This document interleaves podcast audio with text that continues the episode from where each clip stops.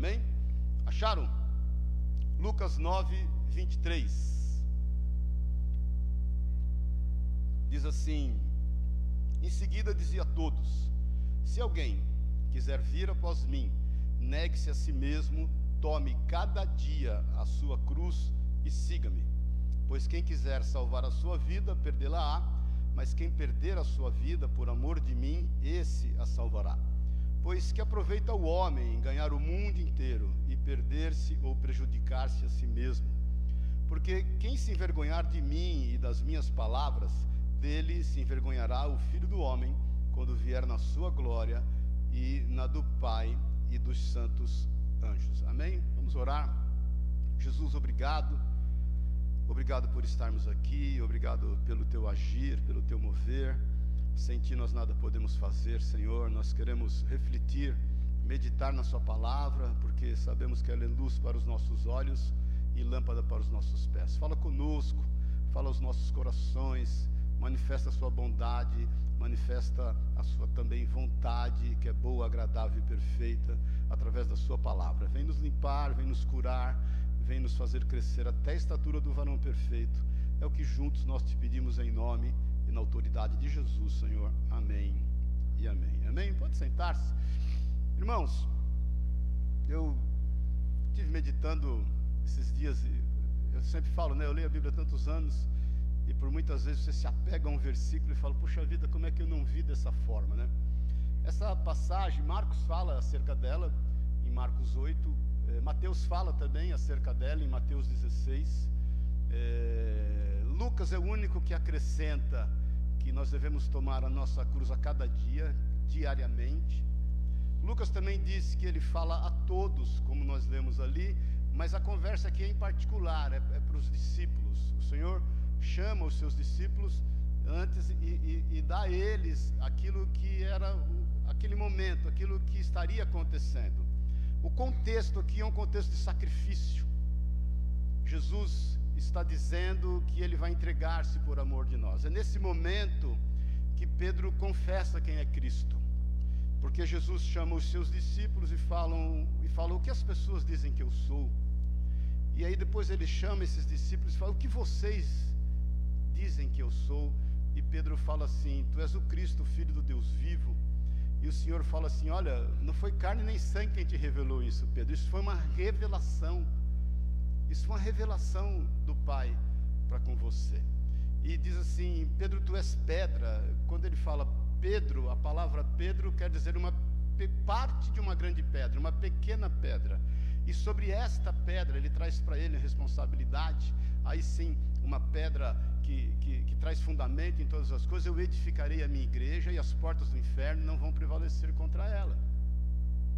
E aí Jesus fala acerca do sacrifício, que ele estaria indo para Jerusalém.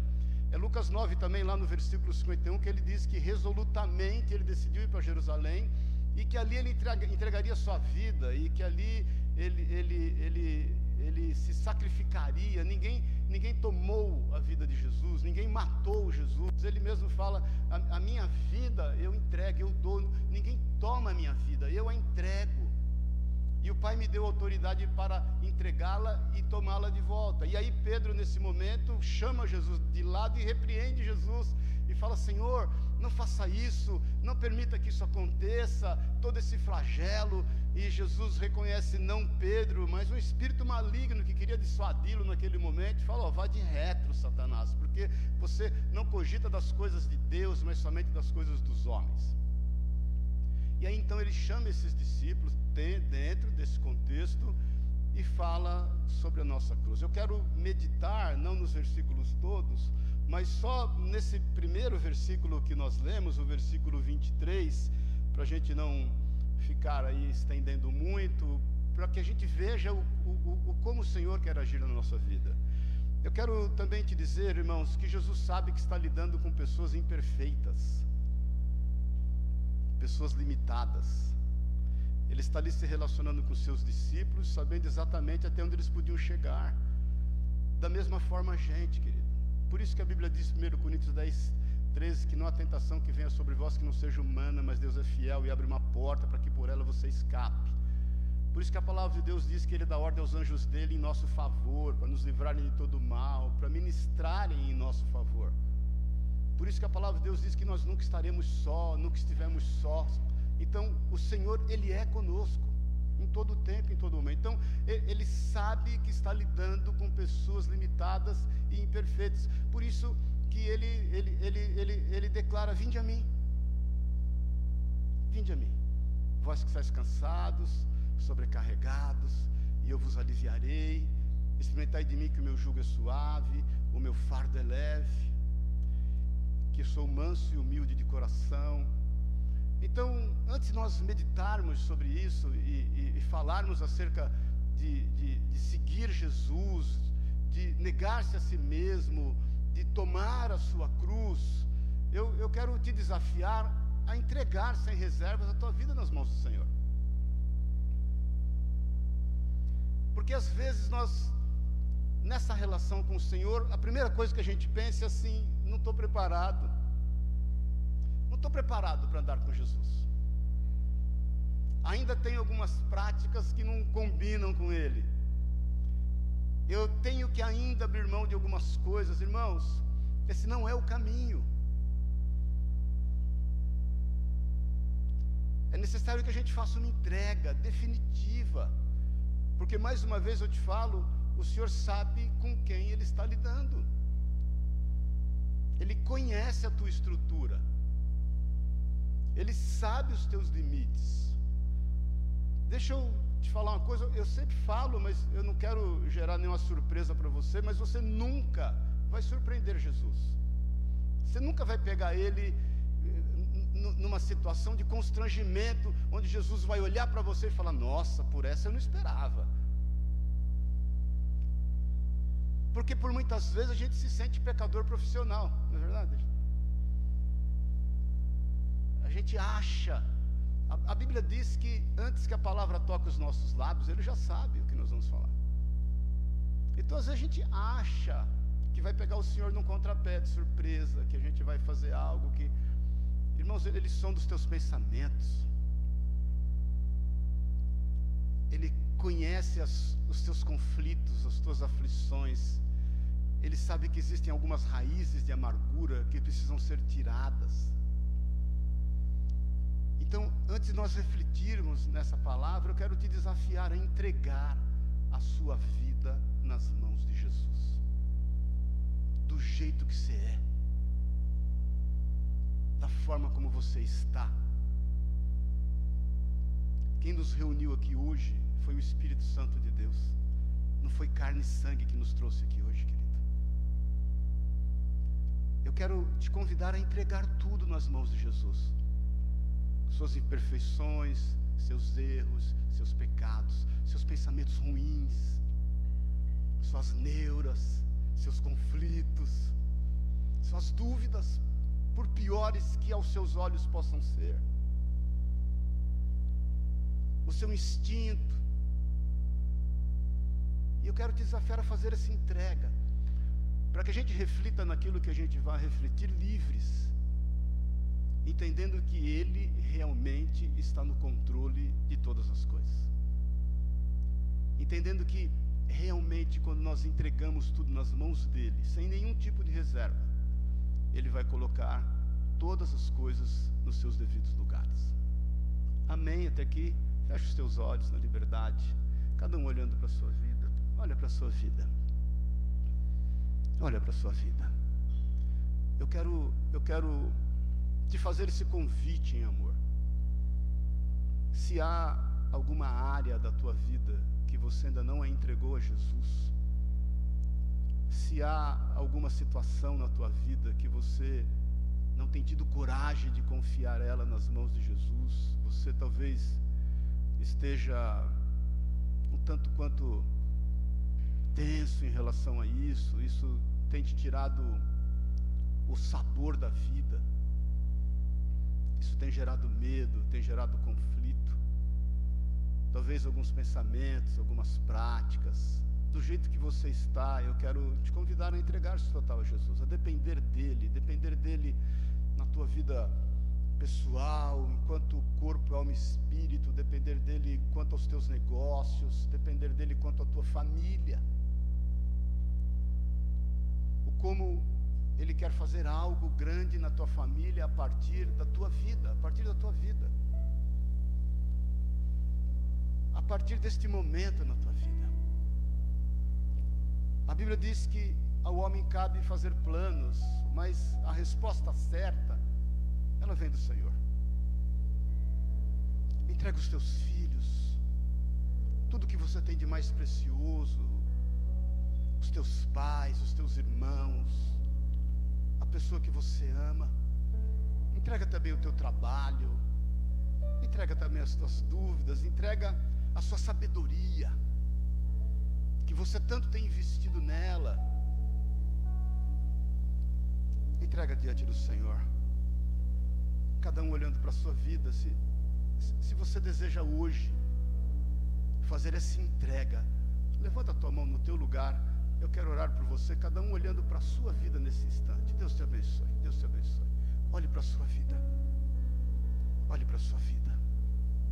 Jesus, eu quero te louvar, te louvar, te agradecer por essas vidas, essas mãos estão levantadas ao discurso, não estão levantadas a uma placa de igreja, elas estão levantadas a Ti, Espírito Santo de Deus. Vem e reina, vem e reina sobre essas vidas. Seja o Senhor o Rei, dê o Senhor a direção. Espírito Santo de Deus mostra a cada um o caminho que deve andar. Adota a cada um, Senhor. Eu sei, Deus, que nesse instante o Senhor dá a cada um a autoridade de serem chamados filhos de Deus. Por isso, tudo está nas tuas mãos. Toma conta, Senhor. Toma conta. O Senhor pagou um preço de sangue por cada um de nós. Em nome de Jesus. Põe a mão no teu coração, na liberdade. Declara comigo, Senhor Jesus a minha vida pertence a ti. Sem ti eu nada posso fazer. Espírito Santo de Deus, toma lugar, habita em mim e me mostra o caminho que eu devo andar. É o que eu te peço, em nome e na autoridade de Jesus. Amém. Glória a Deus. Dá uma salva de palmas a Deus. Aleluia. Coisa boa. Agora vamos refletir. Eu acho tremendo o como Jesus fala e, e eu quero dividir o versículo 23 que nós vamos meditar, os outros, você sabe, está no contexto, não ia demandar muito tempo, mas eu quero dividir em quatro pontos. E o primeiro ponto, Jesus diz assim: se alguém quiser vir após mim. Veja bem, ele está falando aos seus discípulos, está falando a nós aqui, seus discípulos, todos recebemos o Senhor Jesus como Senhor e Salvador. Fazemos parte dessa grande família, temos comunhão e intimidade com Ele. Sabemos que isso ocorreu em nós devido ao poder do Espírito Santo de Deus que nos convence do pecado, da justiça e do juízo de Deus. Mas o Senhor está chamando para um convite. Por isso que ele declara aqui: se alguém quiser, irmãos, esse convite do Senhor é a fim de nos dar todas as ferramentas para termos uma direção. Porque por muitas vezes nós entendemos que seguir a Jesus, que é o que ele vai pedir lá no final, demanda uma mudança radical no início, mas não. O que nós precisamos no início é querer, é ter um fator decisivo. Por isso que ele fala: se alguém quiser, decida. Você sabe que a vida é feita por opções, a vida é feita por decisões. Aquilo que o homem semear, ele vai colher. Não se iluda, isso é uma lei de Deus, como a lei da gravidade. Se derrubar qualquer objeto, ele vai ser atraído ao chão, ao centro da terra. Então, é um convite. E, e, ele começa dizendo isso com toda a liberdade, porque, irmãos, com ele nós não vamos perder a direção. Quando nós entendemos e decidimos ir após Ele, nós estamos confessando que Ele é quem vai adiante de nós. Eu me lembro quando eu comecei a trabalhar como representante comercial aos 17 anos de idade. Eu vendia móveis, vendia móveis para loja de móveis. Imagina, só meus clientes eram tudo libanês. Vê como era facinho negociar com eles. E, e eu, eu, com 17 anos, eu orava e, e recém-convertido e falava, Senhor, eu fechava os meus olhos, orava, menino, né? Comprei um talãozinho de pedido numa papelaria, aquela malinha de office boy, coloquei dentro com o catálogo dos produtos que eu vendia, caminha dobrável, guarda-roupa de duas e quatro portas, cama de solteiro e casal, de caviuna, né? Tinha que falar que era de caviuna, e eu falava, Senhor, vai na minha frente. Vai na minha frente. Isso virou para mim um lema de vida, em todas as áreas, nos momentos às vezes mais difíceis, nos desertos mais sem explicações, porque deserto não tem explicação. Deserto você não sabe o que está para frente, o que está para o lado, o que está para trás, é tudo igual, na é verdade, é deserto. Você só tem uma forma de andar no deserto, olhando para cima. Se você conhece de astronomia, se você pelo menos sabe onde é o norte, sul, leste oeste, você vai conseguir andar no deserto. Não tem outra forma de andar no deserto que não seja olhando para cima, de buscando a direção do alto. E todas as vezes, sempre na minha vida, eu sempre fechei os meus olhos e falei: Senhor, vai adiante, porque eu vou após o Senhor. Por isso que a palavra de Deus diz em Salmo 119, no versículo 105 que a palavra de Deus é luz para os nossos olhos e ela é lâmpada para os nossos pés. Ela não permite que a gente perca o foco. O salmista já fala de foco. Ela é uma luz que nos direciona, que nos guia. Porque vamos falar a verdade, irmãos, existem momentos na nossa vida que a gente não vê nada, não vê uma luz no fundo do túnel e quando vê acha que é um trem vindo, de tão ruim que a gente fica. E ela também é lâmpada para os nossos pés. Ela não permite que a gente entre em caminhos errados. E geralmente os caminhos errados são os atalhos da vida que a gente quer tomar. Então esse é o primeiro ponto que é importante a gente entender. Quando em João 14:6 Jesus diz que ele é o caminho, ele é a verdade ele é a vida, ele é um caminho proposto. Esse caminho proposto vai nos conduzir debaixo de uma verdade, e essa verdade vai nos levar a desfrutar de uma vida. Então, esse é o primeiro ponto a gente entender o que Jesus está falando para os seus discípulos acerca desse, desse contexto de sacrifício, do quanto nós devemos certamente ir após Ele.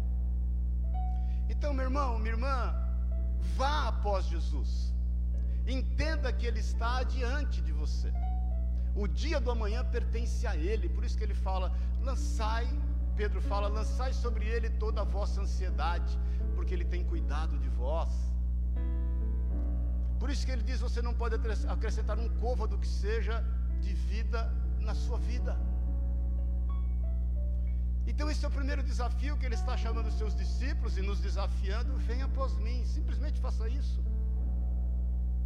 Não vá pelos seus próprios pensamentos, não vá pelo seu próprio entendimento. Ele é claro quando ele diz que sem ele nada nós podemos fazer. É só você descansar e se entregar. Quando Jesus põe os discípulos no barco, e diz para eles que iriam atravessar a outra margem, lembra-se disso? E ele dorme porque ele estava cansado. Jesus foi 100% homem, 100% Deus. A Bíblia diz que enquanto ele dormia veio uma grande tempestade. Lembra-se disso? Os discípulos apavorados acordaram Jesus: Jesus, não te importa que pereçamos? O Senhor não está nem aí que a gente vai morrer. Jesus acorda e fala: Meus filhos, vocês têm muito pouca fé. E ele acalma a tempestade. Lembra-se disso? E eu, particularmente, creio que Jesus não está cobrando deles uma manifestação de fé a fim de acalmar uma tempestade. Você já tentou acalmar alguma tempestade? Não é fácil. Eu não sei se aqui já, alguém já conseguiu. Mas o que Jesus estava lembrando deles é o seguinte: eu falei que a gente ia para outra margem, ponto. Pode ter a tempestade do jeito que for, pode ter tubarão caindo aqui de cabeça para baixo dentro do barco. Nós vamos tocar a outra margem. Então, meu irmão, siga Jesus, vá após Ele.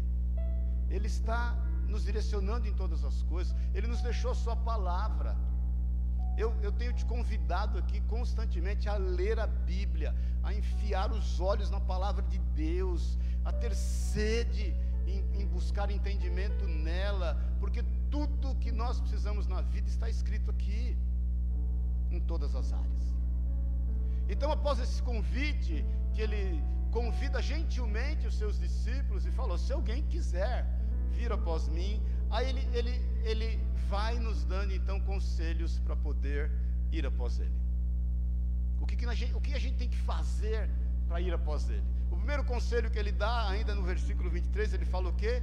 Negue-se a si mesmo. Aí o trem começa aparentemente pegar um pouquinho mais. Veja bem, a gente foi convidado. O negar-se a si mesmo, irmãos, e eu, eu quero aprofundar um pouquinho isso, é necessário que a gente tenha autoridade para isso. Eu já te falei várias vezes: você tem corpo, alma e espírito, amém? Corpo, alma e espírito. Vamos entender, vamos entender, e, e que assim seja e é que esse dedinho maior aqui é o teu espírito. Quem manda em você? Porque se o teu corpo manda em você, é um Deus os acuda, não há dieta que você vai cumprir. Nunca mais você vai na academia. Se você só saciar os desejos do teu corpo, misericórdia, não vai ter quem te aguente em lado nenhum da vida. Se você, se a tua alma que rege a tua vida, se são os teus sentimentos, sejam eles quais forem, podem ser os mais nobres possíveis. Não vai dar conta, você não vai dar conta, porque a tua alma é insaciável, bem como o teu corpo. Insaciável. Não é verdade? Se é o teu espírito que é formado à imagem e semelhança do Senhor, e tem um agir do espírito sobre o teu espírito, você começa a entender as coisas. Então, é necessário que para negar-se a si mesmo, você exerça autoridade. Agora, o problema é que a gente tem que entender que a nossa natureza é pecaminosa. Está escrito em Efésios 2, de 1 a 10, não precisa abrir que vai demandar muito tempo, mas ali Paulo está dizendo quão é pecaminosa a nossa natureza, o, o, o quanto a gente tem inclinação para o, para o errado, e, e, o quanto certamente o Senhor nos resgatou disso. Por isso que ele fala lá no final, se eu não me engano, no versículo 8, ele fala que nós somos salvos pela graça por meio da fé. Já meditamos sobre isso, Efésios 2:8. Mas é necessário autoridade, porque senão, irmãos, nós vamos estar somente fazendo aquilo que é a nossa natureza pecaminosa. Entenda o seguinte, em Gênesis 1, 28, a palavra de Deus diz que quando ele cria o homem, ele dá ao homem domínio sobre todas as coisas, sobre toda a criação. Então, Adão e Eva foram revestidos de domínio, de autoridade. A palavra de Deus diz que eles abriram mão disso, eles perderam o domínio e perderam a autoridade com a queda. A palavra de Deus não precisa abrir em Lucas 4, quando Jesus, Mateus 4 fala também, quando ele é tentado por Satanás. Uma das tentações que Satanás leva ele para o alto do, do, do, do, pináculo do templo e fala para ele assim: Olha, está vendo as nações, os reinos e toda a glória deles? Se você prostrado me adorar, eu te darei tudo isso, porque a mim me foi entregue. Satanás quer vender para Jesus o que de graça, entre aspas, o que ele conquistaria na cruz. Não se esqueça, ele veio 100% homem. Sujeito, como diz Hebreus, às mesmas aflições, às mesmas circunstâncias que nós, porém não pecou em nenhuma delas. E Jesus repreende Satanás e declara: somente ao teu Deus adorarás. Aí Jesus morre, ressuscita. Em Mateus 28 e Marcos 16, que é a grande comissão, ele diz o que ali? Toda a autoridade me foi dada. Ide e fazer discípulos nos confins da terra, curar enfermos e expulsar demônios. Então é o seguinte, irmãos: Jesus conquistou na cruz do Calvário toda a autoridade que é necessária a nós de novo. Segundo Coríntios 5:17, esse eu quero que você abra. Quero ler junto com você. Diz assim: pelo que se alguém está em Cristo, nova nova criatura é. As coisas velhas já passaram e eis que tudo se fez novo. Então olha aqui para mim. A palavra criar aí a mesma palavra criada para falar criar lá em Gênesis, que é o criar de algo não existente. De algo existente, perdão.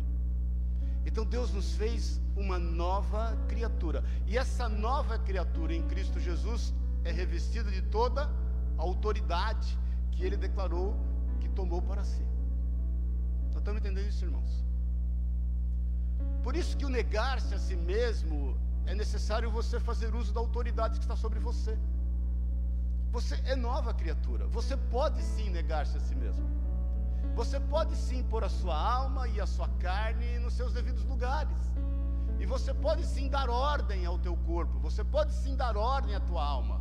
Você pode sim lutar com êxito contra um sentimento. Você pode lutar com êxito contra um pensamento. Você pode lutar com êxito contra uma sugestão, ainda que ela seja subliminar, e que esteja alcançando em você lugares na tua vida que você não consegue perceber. Não estamos entendendo isso, queridos? Então, negar-se a si mesmo é necessária essa autoridade, porque nós fomos formados de novo.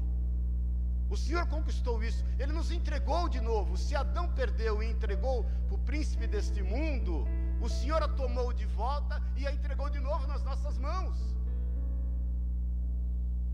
Então, como, como filhos de Deus, nós temos essa autoridade, nós temos discernimento e podemos dizer sim e não com liberdade.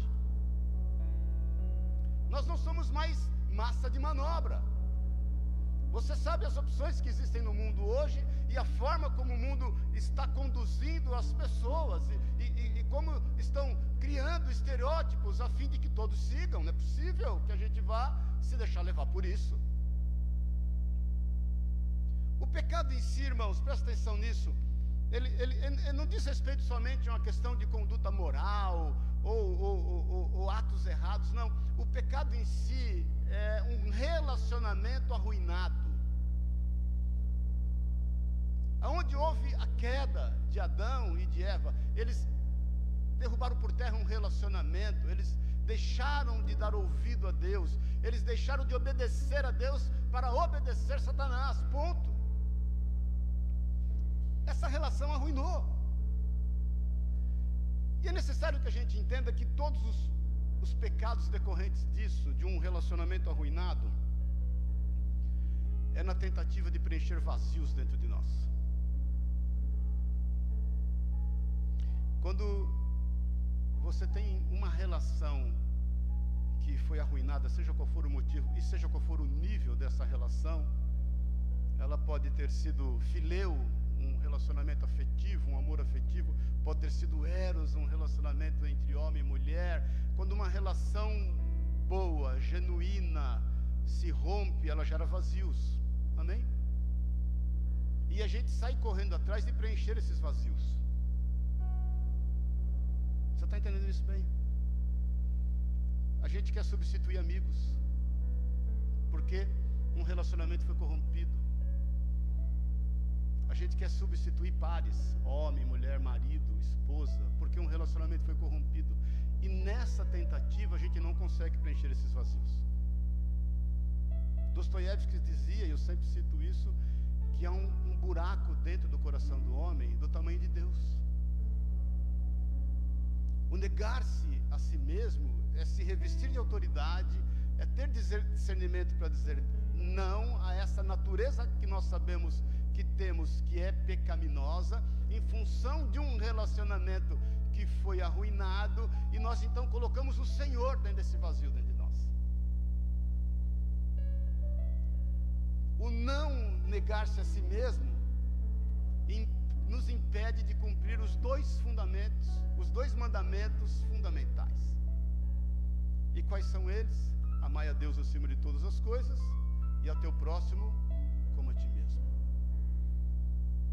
Se nós não tivermos esse discernimento, esse entendimento e não nos revestirmos da autoridade que o Senhor conquistou na cruz por nós, e, e não formos capazes de viver como filhos e filhas de Deus definitivamente, como que nós vamos amar a Deus acima de todas as coisas? Se você não se nega, se é acima de todas as coisas, é acima de você mesmo. E amar é o teu próximo como a ti mesmo. Se, se, você tem um padrão deturpado de amor acerca de você, se você está correndo atrás de preencher vazios na tua vida constantemente, se você tem uma relação de Deus com Deus a partir das suas carências somente, Senhor, me dá isso, me dá aquilo, faz isso, faz aquilo outro, Senhor, eu preciso disso. Irmãos, nós muitas vezes nos relacionamos com Deus a partir daquilo que falta e não a partir daquilo que tem. Foi o erro de Adão. Adão tinha todo o jardim à sua disposição, tinha toda a criação sob o seu domínio. Mas ele se relaciona com a vida e com Deus a partir daquilo que ele entendia que falta. Faltava alguma coisa e ele foi desobedecer a Deus naquilo. Amém, queridos?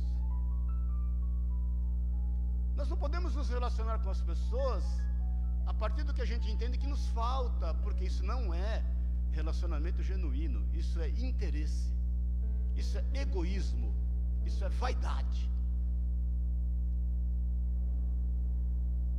Então, negar-se a si mesmo se resume a isso: a você tomar posse da autoridade que te foi dada por Cristo Jesus. É você saber quem manda em você. É você entender todos nós temos uma natureza pecaminosa e que nós temos a graça de vencer isso, porque essa autoridade é sobre nós. É você não deixar com que o relacionamento para com Deus se arruine, é você ver o restabelecimento desse relacionamento, é você ser visitado pelo Senhor e ser preenchido em todas as coisas. E aí sim você pode amar a Deus acima de todas as coisas e ao teu próximo como a ti mesmo. Hoje em dia, queridos, as pessoas elas são aconselhadas a dizer sim para si. A gente está vivendo num momento que não, você tem que se aceitar. A vida é isso mesmo. É, você nasceu com essa característica, mas é assim. Não, não, não importa o que a Bíblia diz, não importa o que as pessoas pensam. Você, você tem que aprender a dizer sim para você. Você tem que aprender a dizer não para as pessoas. Afinal de contas, você tem, de contas, você tem que respeitar o seu mundo, você tem que respeitar o seu ambiente. Irmãos, irmãos, irmãos, isso não dá certo. Isso não dá certo. Isso é andar por instinto. Os animais andam por instinto. O animal tem corpo e o animal tem alma. Ele não tem o espírito que diz a ele o que deve e o que não deve fazer o animal se domestica. Por isso que ah, você já viu várias vezes o domador, né? Em dado momento dá uma louca no animal, o animal come o domador. Nós não somos domesticados, presta atenção nisso. Então é importante a gente entender isso, porque senão a gente vira massa de manobra. Jesus nos faz o convite ao contrário: você vai dizer não para você e vai dizer sim para as pessoas. Presta atenção nisso. Quando você diz não a você e ligado na vida verdadeira que é Jesus, você exerce o seu papel nesta terra, que é sal da terra e luz do mundo. Você não é influenciado, mas passa a ser um influenciador. Nunca no mundo foi necessário pessoas que possam ser segundo a imagem e semelhança de Deus no meio que vivem. Nunca. Está cheio de gente aí dando palpite na vida de, de um monte de pessoas e poucas pessoas seguindo uma direção de Deus a fim de mudar as outras. O negar-se a si mesmo é quando você está em qualquer ambiente e as pessoas podem ver que há uma característica genuína na tua vida e que você não se deixa levar por qualquer pensamento ou vento de doutrina. Amém, irmãos? Até aqui. Irmãos, uma família, uma sociedade, uma cultura, uma empresa é destruída quando os direitos são maiores do que as obrigações. Uma família destruída começa no seio familiar, quando os direitos vão à frente das obrigações. Quando a gente não vê ordem em todas as coisas. Eu, há, tempos atrás, tinha uma palestra aí de um general americano, acho que foi um general, não sei, e, e, ou um empresário, eu não lembro certo, que ele foi falar para um grupo de formandos e ele falou: Você quer pôr ordem na tua vida, quer dar certo? Começa arrumando a tua cama. Começa arrumando a tua cama. Irmãos, eu viro e mexo, me dá uns cinco minutos, eu arrumo minha gaveta do criado mudo. Quem tem criado mudo aqui em casa? É um Deus os acuda, você vai jogando tudo lá, não é verdade? Livro que você já não está lendo, que você leu pela metade, anotação que você jogou não completou o raciocínio, remédio, já, só o blister, você já usou todos os remédios, aí está lá o trem. Foto velha. Arruma o teu criado mudo, arruma a tua gaveta, arruma a gaveta do teu escritório. Saia dessa zona de conforto, de acomodação. Quem nega a si mesmo, sai da zona do conforto. Sai da zona da acomodação. Põe tudo em ordem. Não se deixar levar pelo vácuo. Querido, os anos passam rápido. Aí é o seguinte, nesse momento Jesus fala: tome cada dia a sua cruz. Aí chega a cruz. Negócio mesmo, já foi um desafio, Entende que foi o Senhor que re reconstituiu todas as coisas, restaurou, está regenerando todas as coisas, te deu autoridade, te deu domínio, você conhece a sua natureza, você não brinca com a sua natureza, ela é pecaminosa. Se te convidarem para plantar batata e roubar goiaba, você vai roubar goiaba, você tem que ter um fator decisivo, você não é massa de manobra, você não dá vazão aos teus sentimentos, você, por melhores às vezes que sejam, porque até para exercer a bondade tem que ter hora certa certa, até para falar coisa boa tem que ter hora certa. Muitas vezes você falou a coisa certa, isso é comum em discussão em casamento. Você falou a coisa certa na hora errada e do jeito errado, aí você estragou, acabou a noite, acabou o mês, meu irmão. Só o mês que vem agora. Aí, uma vez entendendo isso, e, e, já você sabendo que existem obrigações e que elas devem vir antes dos seus direitos, Aí é hora de tomar a cruz. E que hora chega a cruz? Presta atenção nisso. Para muitos, que é um erro, é assim: você crê em Jesus, e você então passa a obedecê-lo, e aí você é salvo. Deixa eu te falar, isso é legalismo. Isso é uma vida de legalista. A graça nos faz a seguinte proposta: você crê em Jesus, ponto. Entendeu que é salvo, é filho do Senhor. O Senhor está acima de todas as coisas, Ele vem antes de todas as coisas, aí você o obedece, porque isso é inerente, é natural para quem é salvo, e não é inerente e natural para quem ainda entende que não foi salvo. E aí, por esforço próprio, você quer pegar uma cruz que se torna pesada. E aí tem aquela parábola da cruz antiga, né? Que o cara, a cruz, cada vez que é pesada, ele corta um pedaço. Lembra disso? É velho, hein, irmãos? Isso é só para quem tem mais de 50, 40. Aí ele está carregando a cruz, está pesada, corta, corta, corta, corta. Quando ele chega no lugar, tem um precipício que ele precisava pôr a cruz, a cruz original era exatamente do tamanho que ele precisava pôr entre um monte e o outro, para poder atravessar. Mas ele cortou ela toda. Então a cruz entra nesse exato momento que você, por entender o que Jesus fez na cruz e, e ser reconstituído na sua autoridade, e e ter essa autoridade a fim de negar-se a si mesmo, de poder ter domínio de todas as coisas, e, e, saber que você se tornou filho e filha de Deus, aí você o obedece, e não há peso. Por quê? Porque existe uma finalidade nessa cruz, irmãos. A cruz que Jesus tomou não foi em favor de si. A cruz que Jesus tomou foi em favor do próximo, em nosso favor.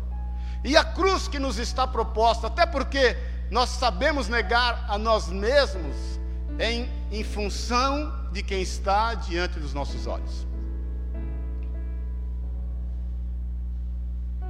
É o quanto você pode se doar, o quanto você pode diminuir para que o Senhor cresça em ti.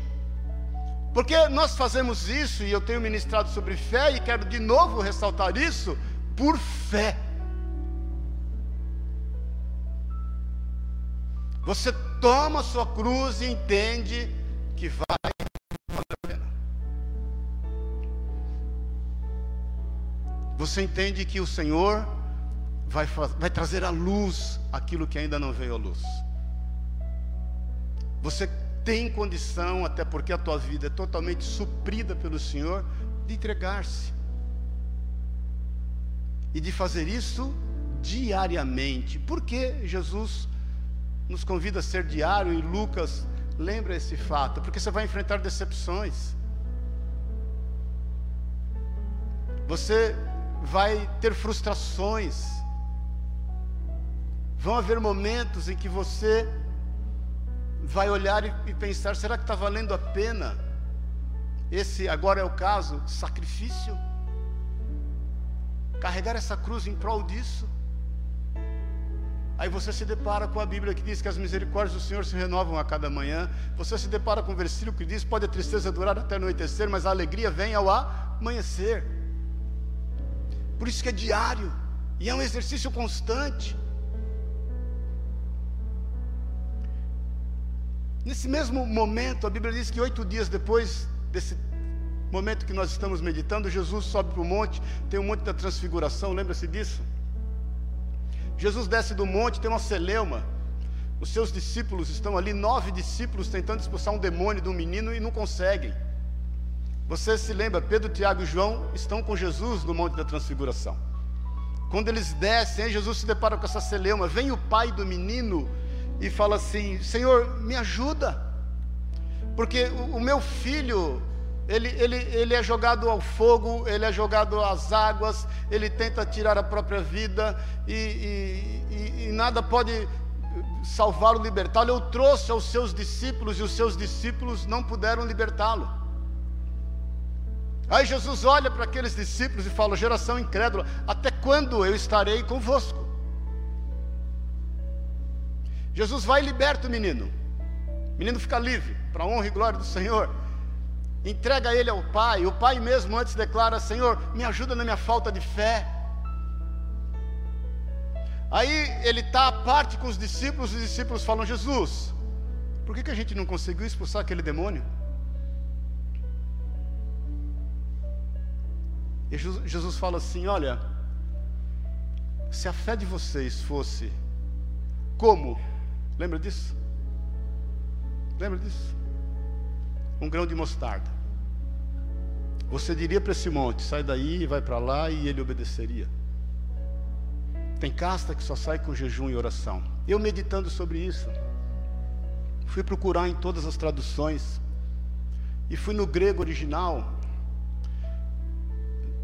Algumas traduções diz se a tua fé fosse do tamanho de um grão de mostarda. Lembra disso? Você lembra dessa passagem? Dessa forma. Mas a original diz se a tua fé for como um grão de mostarda.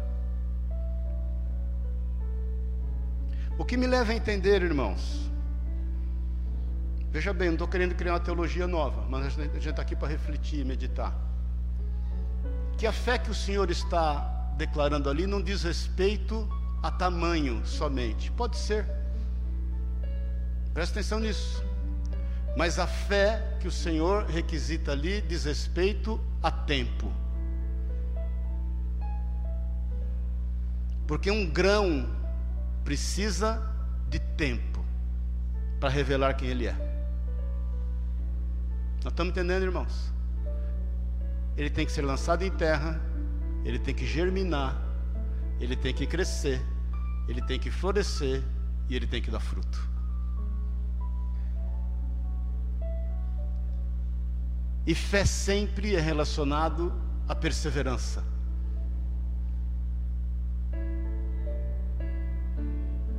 Tomar a sua cruz é perseverar num caminho proposto.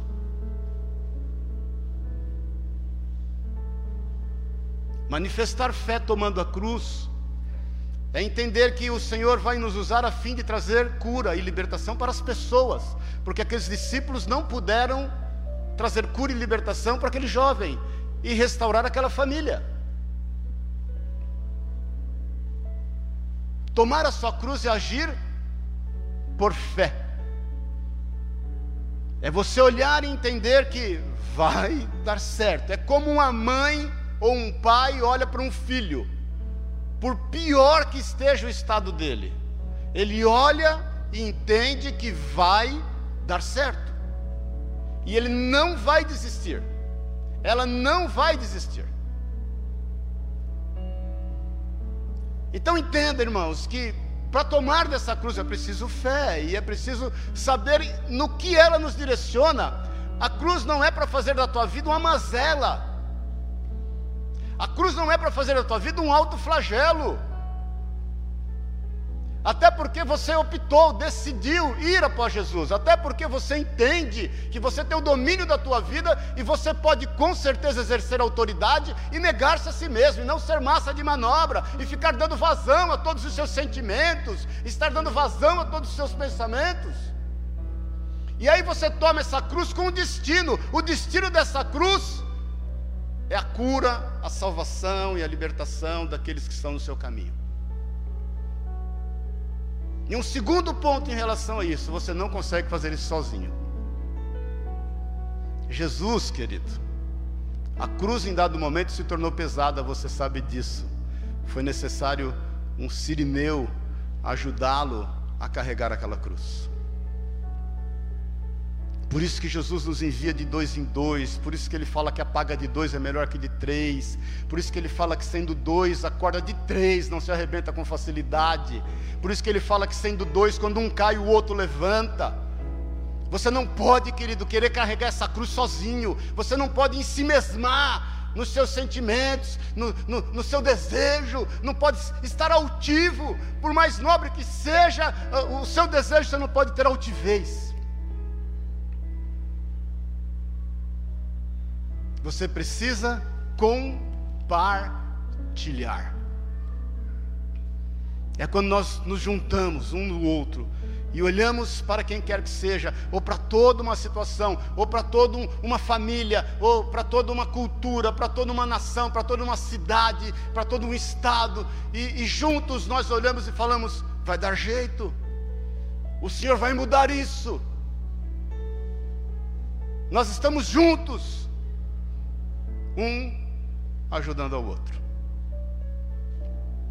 Amém, queridos.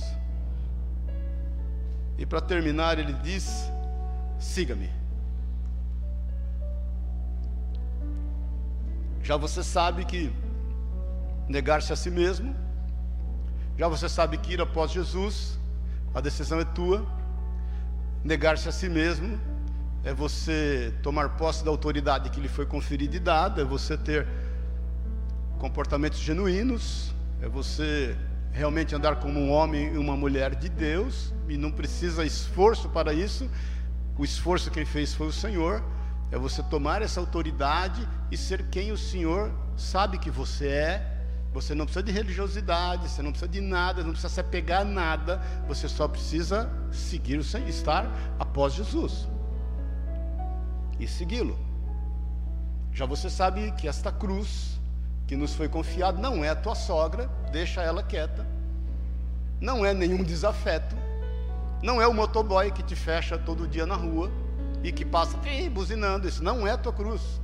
Ao contrário, a cruz que o Senhor nos deu é a fim de nós desaguarmos no próximo, é a fim de nós trazermos cura, trazermos libertação. Nós agimos por fé, ela demanda tempo, a fé demanda perseverança, a fé precisa ir tomando corpo na nossa vida, as coisas vão acontecendo e tudo vai vir à luz. Aí Jesus fala: siga-me. Seguir Jesus, querido, é entrar em cidades, vilarejos, olhar para as pessoas e se compadecer delas, porque elas são como ovelhas que não têm pastores. Seguir Jesus é onde você estiver, você exalar o bom perfume de Cristo. Você ser e ter a resposta certa para toda e qualquer necessidade. Seguir Jesus é manifestar a natureza de Deus, não dar vazão a qualquer tipo de sentimento somente. Não é dar vazão ao sentimento de uma necessidade, às vezes, nossa de querer ajudar alguém. Amém, irmãos? Porque às vezes nós ajudamos as pessoas com interesse próprio. As pessoas dão dízimo, sabia? Pensando nisso. As pessoas trazem oferta na igreja pensando nisso. As pessoas dão esmola pensando nisso. Eu sei que aqui não tem ninguém assim.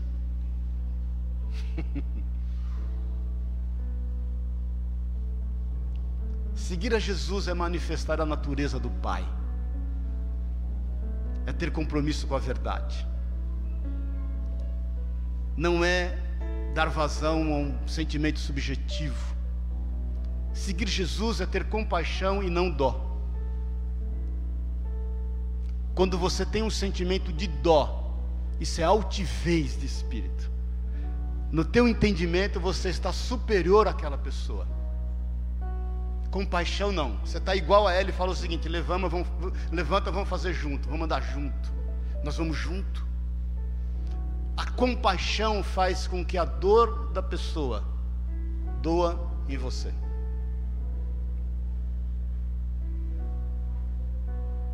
Amém. Sabe por que eu senti de fazer um apelo antes? Porque essa é uma palavra para crente. essa é uma palavra para cristão, é uma palavra pastoral que consiste em quem somos e o que realmente devemos manifestar. Seguir Jesus não é montar uma creche porque a gente acha que é bonito, porque é politicamente correto. Seguir Jesus é montar uma creche entendendo que algo precisa ser feito. Seguir Jesus é entendendo que Deus nos deu tantas coisas que nós precisamos compartilhar, repartir. E quanto mais a gente compartilha e reparte, mais Ele nos dá. Quanto mais a gente acolhe o necessitado, mais Ele vai nos dar condição para acolher o necessitado. Deus é o dono de, toda, de todo ouro e toda prata. E Ele não retém nada aos seus filhos, seus amados. Seguir Jesus é distribuir sorrisos. Porque quanto mais sorriso você distribui, mais alegria você vai ter. Seguir Jesus é distribuir conselhos, querido, distribuir ombro muitas vezes, distribuir ouvido muitas vezes. E quanto mais disso você fizer, mais você vai receber do Senhor. E nós só seguimos Jesus porque nós topamos o desafio de ir após Ele primeiro. Nós só seguimos Jesus porque nós entendemos da responsabilidade de negar-se a nós mesmos. Nós só seguimos Jesus porque nós tomamos a nossa cruz. E nós vamos um dia trocá-la, como cantamos aqui, por uma coroa. Porque só tem sentido no outro. Só tem sentido naquilo que a gente pode entregar e oferecer, sem nenhum tipo de interesse. E aí é o seguinte, meu irmão, minha irmã: por onde você for, você vai ser sal da terra e vai ser luz do mundo. E as demais coisas? Mateus 6,33: Buscai o reino dos céus e toda a sua justiça, e as demais coisas serão acrescentadas. Vamos ficar em pé em nome de Jesus.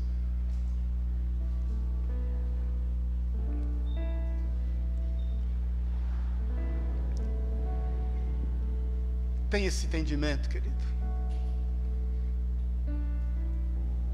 Tem esse entendimento. Jesus nos convidou e nós aceitamos. Nós já aceitamos. Nós já estamos com Ele. Jesus nos convidou e nós topamos o desafio. Os discípulos largaram suas redes, largaram todas as coisas e foram após Jesus. Neste caminho, muitas vezes difícil, porque no mundo nós temos aflições, nem sempre tudo dá certo como a gente pensou, nem sempre a gente vai ver acontecer na hora que a gente entende que teria que acontecer. É quando nós nos deparamos com as agruras da vida, é quando nós nos deparamos com os obstáculos da vida, seguindo a Jesus, e aí nós podemos negar-se a nós mesmos e entender que nós não vamos ser movidos por circunstâncias, nós não seremos demovidos do nosso papel de servir e seguir ao Senhor, porque nós podemos vencer a nós mesmos, ter uma visão do alto, caminhar no deserto olhando para os céus, buscando dele uma direção, entendendo que todas as coisas concorrem conjuntamente para os nossos bem, o nosso bem, entendendo que nós estamos no Senhor buscando raízes profundas, águas profundas, entendendo que o verdadeiro amor lança fora todo medo, e todo e qualquer pensamento que queira legitimar esse medo, nós repreendemos, porque afinal de contas nós podemos negar-se a nós mesmos. E aí nós tomamos a nossa cruz. E aí nós miramos pessoas.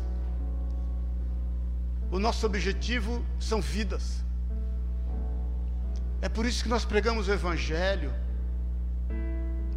E é por isso que nós vamos pregar o Evangelho da cruz, sempre, por toda a vida. E aí nós vamos segui-lo. Jesus vai abraçar com os nossos braços, Jesus vai andar em lugares com as nossas pernas, Jesus vai amar conosco, Jesus vai olhar através dos nossos olhos, Ele vai ouvir através dos nossos ouvidos. E Jesus vai fazer uma obra de poder por onde nós passarmos. A ponto, como fez com Pedro, da sombra de Pedro curar. Pedro passava, quem estava debaixo da sombra dele era curado. Aí as pessoas não serão nossos concorrentes. As pessoas não serão alvos dos nossos desejos. Você não vai cobiçar pessoas. Você não vai querer tomá-las para você, porque você as achou interessante, porque o corpo delas é interessante, porque a vida delas é interessante. Não, você vai querer abençoá-las e acrescentar vida na vida. Está entendendo isso? Os solteiros, você vai olhar uma menina bonita e vai pensar assim: veja bem, você já está indo após Jesus. Você já negou-se a si mesmo. Você vai tomar a tua cruz nessa hora e falar: Glória a Deus. Eu não vou querer ela para mim, eu quero ela para o Senhor. Mas se o Senhor quiser dá-la para mim depois disso, não vejo o menor problema. Não vejo o menor problema. Eu quero terminar cantando esse cântico com você.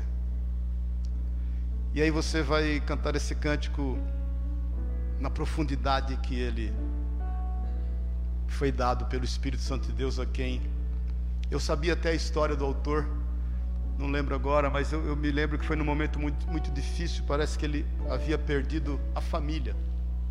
Havia, depois eu vou, não quero aqui falar. Depois você põe aí Rude Cruz, o autor, você vai ver. Mas se eu não me engano, foi um homem que havia perdido a família, perdeu a mulher, perdeu as filhas com doença e uma enfermidade, e aí ele compôs esse cântico. Então, vamos cantar esse cântico antes de nós orarmos e encerrarmos em nome de Jesus.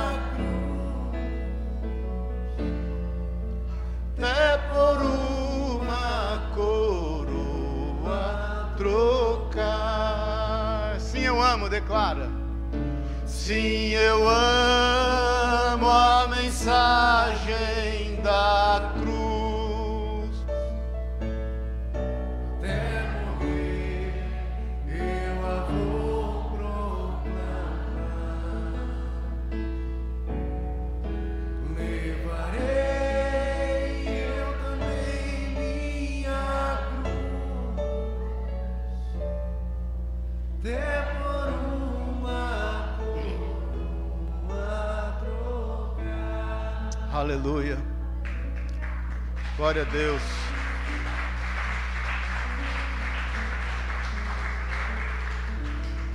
Quando eu me converti, me falaram algo muito bonito. Assembleia de Deus, 40 e poucos, 44 anos atrás. Falaram para mim assim: cada vida que você ganhar para Jesus, vai ter uma pedrinha mais na tua coroa. Isso faz todo sentido, querido. Isso faz todo sentido. Vá após o Senhor, negue-se a si mesmo, tome a sua cruz e siga-o. O mundo que está aí fora precisa de você. As pessoas precisam de você, elas estão andando como ovelhas sem pastores. Se compadeça delas. Você é a resposta. Você é a resposta de Deus para a vida das pessoas. Senão a nossa vida não tem o menor sentido. Ela só tem sentido no outro. E o que você precisar, o Senhor vai acrescentar. Amém? Pai querido, nós queremos te agradecer, Deus, por esse tempo, te agradecer por todos que se entregaram ao Senhor como Senhor e Salvador de suas vidas, te agradecer porque a tua palavra é viva e eficaz e penetrante como espada de dois gumes, Pai. Te agradecer, Deus, porque a tua palavra dá sentido à nossa vida. Nós queremos ir após o Senhor Jesus, nós queremos te servir, nós queremos te seguir. Nós queremos, Pai, cada um de nós carregar a sua própria cruz e faremos isso com auxílio uns dos outros, Senhor, a fim de alcançar vidas, trazer cura, trazer libertação, ministrar restauração, alcançar vidas. Não se trata de igrejas cheias, mas dos céus cheios. E queremos te seguir, seguir os teus passos, fazer conforme o Senhor faz e agir conforme o Senhor age para a honra e para a glória do teu nome. Vem fortalecer cada um aqui, Senhor. Vem dar esse entendimento, Senhor. Vem, Deus, fazer com que esse entendimento da tua palavra faça com que nós tenhamos prazer em ir após o Senhor, em negar-se a nós mesmos e cada um tomar a sua cruz e te seguir. Que isso seja prazeroso, porque não é em função da lei, é em função da graça. Nós somos salvos pelo Senhor. Nós cremos em Ti, somos salvos pelo Senhor, por isso nós te obedecemos, porque o Senhor está no princípio de todas as coisas e não no final. O Senhor não está no final como um prêmio, o Senhor está no princípio como uma dádiva que já nos foi entregue. É o que nós declaramos em nome e na autoridade de Jesus. Que o amor de Deus, o Pai, a graça eterna de Jesus Cristo, nosso Senhor e Salvador, e que a unção, o poder, o consolo, a edificação do Espírito Santo te leve em paz, por onde você for, que você seja a resposta de Deus, que você seja a voz ainda que clamando no deserto, e que você seja sal da terra e luz do mundo, em nome de Jesus. Amém, queridos? Na liberdade, vamos trazer as nossas ofertas, aqui o Jornal Nacional. Queridos, é, eu queria pedir para nós orarmos. Ontem foi aniversário do nosso pastor. Ei! Nosso querido amado pastor, que eu amo tanto. E eu queria pedir para a gente orar, amém? Abençoar. Queria pedir para o bispo Daniel orar pela vida do Maurício. Vem cá, bispo. E agradecer a Deus, porque Ele é uma bênção, amém? Ele é sal dessa terra e luz desse mundo. E realmente tem, tem se deixado usar pelo Senhor. Esse servo, esse servo tão lindo, né? Tão lindo do Senhor. É bonitona essa mulher que Deus me deu, né? Eu confesso, quando eu a vi, eu, aí eu falei, não, eu tenho que pegar minha cruz, mas Senhor. levar até o fim. Amém. Amém. Estenda as tuas mãos aí, queridos. Aleluia. A Bíblia diz: honra a quem tem honra. Aleluia. Então, nesta manhã, aleluia, recebemos a Sua palavra. E vamos orar aqui pela vida do Maurício. Que as bênçãos do Senhor estejam sobre ele agora. Senhor Jesus, como te louvamos, Senhor, nesta manhã. Porque a cada dia tu acrescentas em nós, ó Deus, como devemos caminhar seguros e certos, ó Deus. Senhor, e nesta manhã aqui, Jesus, Tu sabes, ó oh Deus, que tu tens colocado na vida do teu servo. Tu sabes que direção tu tens dado a ele em todas as coisas. Desde o início tudo começou, Senhor. E agora, Jesus, a cada ano que passa, tu vai consolidando tudo o que tu tens feito e falado, Jesus. E nesta manhã aqui como igreja, Senhor, pastoreadas pelo teu filho, Senhor, nós queremos, Senhor Jesus, abrir o nosso coração e derramar no Teu nome, Jesus, toda a bênção, Senhor, emocional, de saúde, de revelação da Tua palavra, de crescimento, Senhor Jesus e que a tua bênção, Senhor, o acompanhe todos os dias da sua vida, Jesus, dando direção, dando força, dando, Senhor, graça para ensinar, ó Deus, e caminhar seguro, ó Deus. Como igreja, Senhor, nesta manhã nós somos gratos a Ti, ó Deus, porque temos recebido de Ti, Jesus, e Tu tens dado ao Teu Filho, ó Deus, e Ele conta as suas experiências, e elas, Senhor Jesus, este, este, ficam exteriorizadas em cada um de nós, e nós caminhamos muito mais seguros, ó Deus. Por isso, Jesus, estende a Tua mão sobre o teu filho neste ano novo neste tempo novo, nesse novo ciclo, ó Deus. Que ele seja, Senhor, fortalecido, ó Senhor. Que o seu corpo seja tomado de graça do Senhor. E que todos os seus sentimentos, ó Senhor, estejam, Senhor, coadunados com a tua vontade boa, perfeita e agradável. Estende isso, Senhor na vida da tua igreja através dele. Atende, atende, Senhor, o clamor do teu filho pela sua casa e pela sua família, pelos seus negócios, em tudo tu que Ele colocar as suas mãos, haverá o mover das bênçãos do Senhor. É isso, Senhor, que como igreja nós oramos aqui em concordância e declaramos o nome de Jesus sobre a vida dele para sempre, Senhor. Amém e amém, Jesus. Glória a Deus. Amém.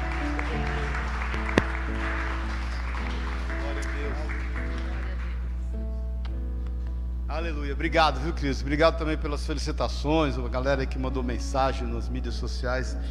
E eu quero confessar mesmo que eu, se eu estou aqui até hoje, é porque pessoas se dispuseram a carregar a cruz por mim. Amém? Pessoas se dispuseram a pagar o preço e, e a gente não chega em lugar nenhum sozinho. Amém, queridos? Então, na liberdade, traz as suas ofertas. O Pacífico quer pedir uma reunião, né, Pacífico, com, os, com a galera da da, da, da aula de canto, é isso? De canto. Cinco minutinhos para ter um tempo com ele, só para resolver o negócio do horário aí. Então, pessoal da aula de canto, por favor, esteja com o Pacífico. E batismo, por favor, fale com, com o Daniel. Eu quero orar pelas ofertas enquanto você traz. Pai querido, obrigado. Obrigado pelo privilégio de ofertar na tua casa. Obrigado pelo privilégio de obedecer a tua palavra, de dizimar com liberdade sabedor Deus que o Senhor vai cumprir a sua parte. Traz honra, abençoa de forma sobrenatural cada vida, Senhor. Que cada um colha 30, a 60 e a 100 por um, para a honra e glória do teu nome, Jesus. Amém e amém. Amém. Deus te abençoe, te guarde. Um excelente domingo, um excelente mês de abril, que seja o melhor mês de abril da tua vida. Em nome de Jesus, vamos embora, de bênção em bênção, em glória e de fé em fé. Dá um abraço ao teu irmão aí, fala, meu irmão, carrega a cruz por mim aí que eu sei que não é fácil.